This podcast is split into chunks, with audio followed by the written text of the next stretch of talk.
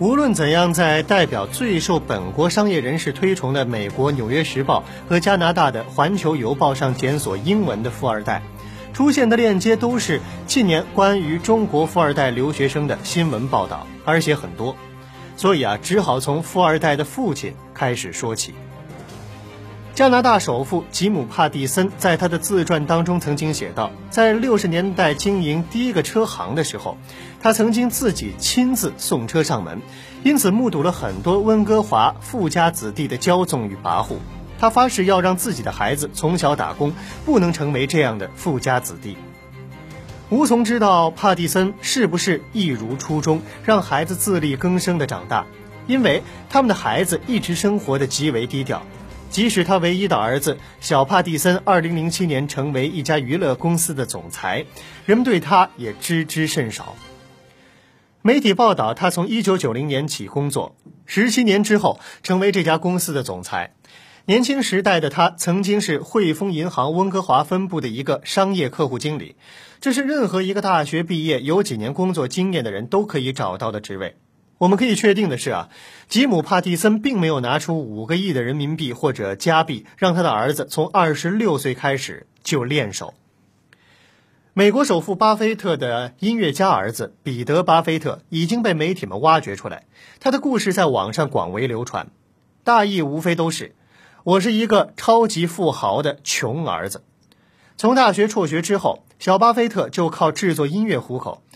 据说啊，他三十岁的时候还和一家四口住在一个一百平米的房子里。他于是第一次开口向老爹借钱，但是巴菲特拒绝的借口是：金钱会将我们纯洁的父子关系变得复杂。你应该像其他的美国人一样贷款买房。虽然不借钱给儿子买房，但是巴菲特每年都会给各大福利机构捐上上亿美元做慈善。还有值得说的就是比尔盖茨。他在众多的采访当中都表明，他会把财产的百分之九十九捐给盖茨基金会，只留百分之一，也就是几百万美金给他的三个孩子。甚至有报道说，他连百分之一的遗产也不会留给孩子，因为留遗产既不利于孩子，也不利于社会。盖茨最大的孩子现在还不到二十岁，尚未进入公众的视野，所以还不知道他的孩子们长大成人之后会不会在微软有一席之地。总之，像王思聪这样招摇的富少，除了美国希尔顿家族的帕里斯希尔顿之外，无人出其左右。但是要说王思聪是中国的帕里斯希尔顿，肯定不合适，因为希尔顿除了穿名牌扮靓，好像没有做意见领袖的志向。寻找加拿大富二代其实不是一件容易的事儿，因为大家都知道他们住在富人区，从小穿着带校徽的制服上私校，比别的孩子更早的到迪士尼乐园度假，到了青春期也会结伴抽抽大麻、做做恶作剧。但是他们并没有像中国富二代一样成为一个受社会瞩目的群体，也没有像中国的富二代组织成豪车俱乐部，成批的把高速公路当成赛车场。除了美国电视台制作的真人秀节目，他们整体来说非常低调，也相对有家教。在这里，我们讲一个小故事，讲讲在加拿大社会当中依然被人认同的价值。二零零二年，加拿大的一所私立中学的孩子们在落基山脉集体滑雪的时候遇到了雪崩，有六个孩子因此失去了生命。这个城市里最好的私立中学，十一至十三岁的孩子，他们的父辈都是这个城市里的成功人士，大公司的高管、律师、议员等等。失去孩子和恐怕自己的孩子未来的安危的父母，在事发之后给校长联名上书，要求取消学校的一些具有危险性的活动，比如野外滑雪、马术、童子军夏令营。不久，校长回复了一封公开信，他说。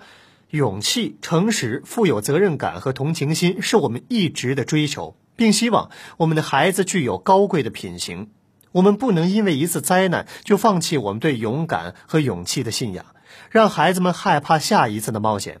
我们可以更加小心谨慎地组织未来的活动，但是不准备放弃传统的课外训练。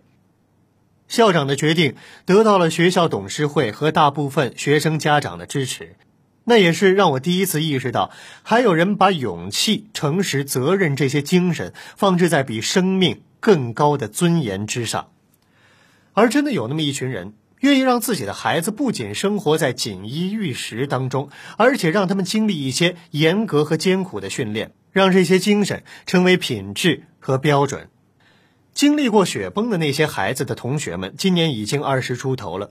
假如他们接受采访，会不会说出“我交朋友不在乎他有钱没钱，反正都没我有钱”这样阔绰的话来？在中国今天这样的社会当中，王思聪这样的富二代其实还算是很好的孩子，因为他除了招摇毒舌之外，目前并没有曝光什么不良的品行。换句话说啊，整个社会不要说对第二代，就连对第一代，也不是要求有钱就好吗？我们相信，这个社会更需要的是精神上的富二代。好了，以上就是本期《财经好声音》的全部内容。演播制作江斌，感谢各位的收听。喜欢的话，请点击红心收藏我们的频道，或者关注“倾听财经”微信公众账号。